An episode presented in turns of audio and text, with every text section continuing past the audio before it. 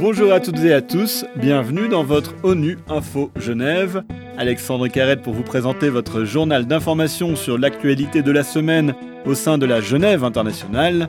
Dans cette édition, l'ouverture de la 50e session du Conseil des droits de l'homme, la décision de Michel Bachelet de ne pas rempiler pour un deuxième mandat de haute commissaire aux droits de l'homme, le comité pour l'élimination de la discrimination à l'égard des femmes en session au Palais des Nations et le chiffre alarmant de 100 millions de personnes déplacées dans le monde. Lundi, le Conseil des droits de l'homme a entamé sa 50e session au Palais des Nations, une session anniversaire qui a été célébrée lors d'une séance spéciale en présence du président de l'Assemblée générale des Nations unies, Abdullah Shahid. À cette occasion, dans un message vidéo, le secrétaire général de l'ONU, Antonio Guterres, a souligné que le Conseil des droits de l'homme est le pivot du dialogue et de la coopération internationale pour faire progresser tous les droits de l'homme. Le président actuel du Conseil, l'ambassadeur argentin Federico Villegas, a participé aux travaux qui ont permis la création de cet organe des Nations Unies en 2006. Au micro d'ONU Info Genève, il explique l'importance pour la communauté internationale de trouver à l'époque une alternative à la Commission des droits de l'homme qui s'était soldée par un échec. J'étais dans le débat pour la création du Conseil. Et c'était fascinant. On, on, savait dans ce moment qu'on devait faire une autre chose, que la Commission des droits de l'homme, ce n'était pas une chose qui fonctionnait. Mais c'était une idée, le Conseil des droits de l'homme.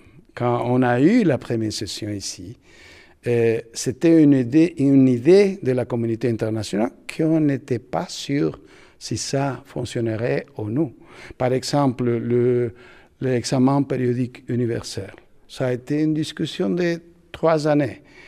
Et on a eu la première session, mais on n'avait pas l'examen. Et maintenant, tous les pays, tous les États membres des Nations Unies, 193, ont eu leur situation de droits de l'homme sur la table pour accepter des recommandations, des, critiques. Des critiques. Ça, c'est une révolution. Et c'est pour ça que la session de commémoration doit être une session de, de achievements, d'avoir de, de, et voir l'évolution historique pour les prochaines 50 années. Lundi, à l'ouverture du Conseil, Michel Bachelet a annoncé lors d'un point presse qu'elle ne souhaitait pas effectuer un deuxième mandat en tant que haute commissaire aux droits de l'homme.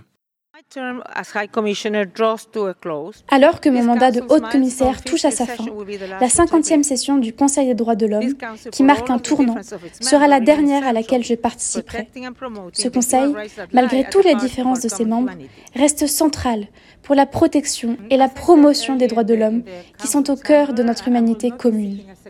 Comme je l'ai dit plus tôt dans la salle du Conseil des droits de l'homme, je ne solliciterai pas un second mandat après l'expiration de mon mandat le 31 août de cette année.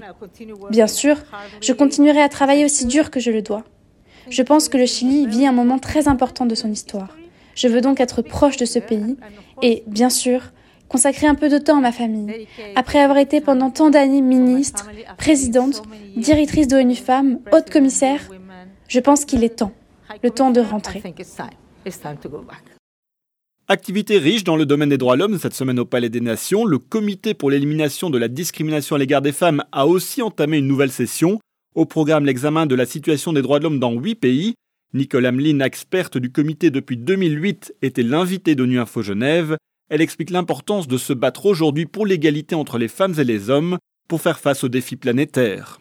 Aujourd'hui, vous avez des enjeux colossaux dans le monde, peut-être une crise alimentaire majeure, liée notamment à la crise de l'Ukraine, le changement climatique, la transition numérique, l'extrémisme religieux. Et face à toutes ces crises potentielles ou à ces changements ou à ces mutations, l'égalité est le moteur le plus puissant de transformation des sociétés. Et donc, euh, nous travaillons à la fois sur la lutte contre toutes les formes de violence, de discrimination, mais aussi sur le leadership des femmes. Parce que rien n'est possible si euh, les femmes ne prennent pas euh, leur place, tout simplement, dans la décision. 100 millions de personnes déplacées dans le monde, c'est le constat alarmant de l'Agence des Nations Unies pour les réfugiés qui présentait cette semaine son rapport annuel au Palais des Nations.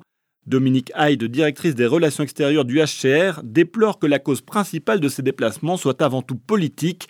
Elle est au micro d'Aurore Bourdin.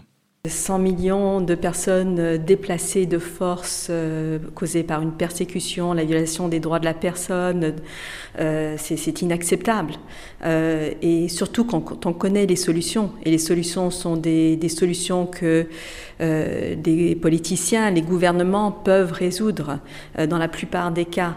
C'est un vrai désastre quand on parle de l'état de l'humanité.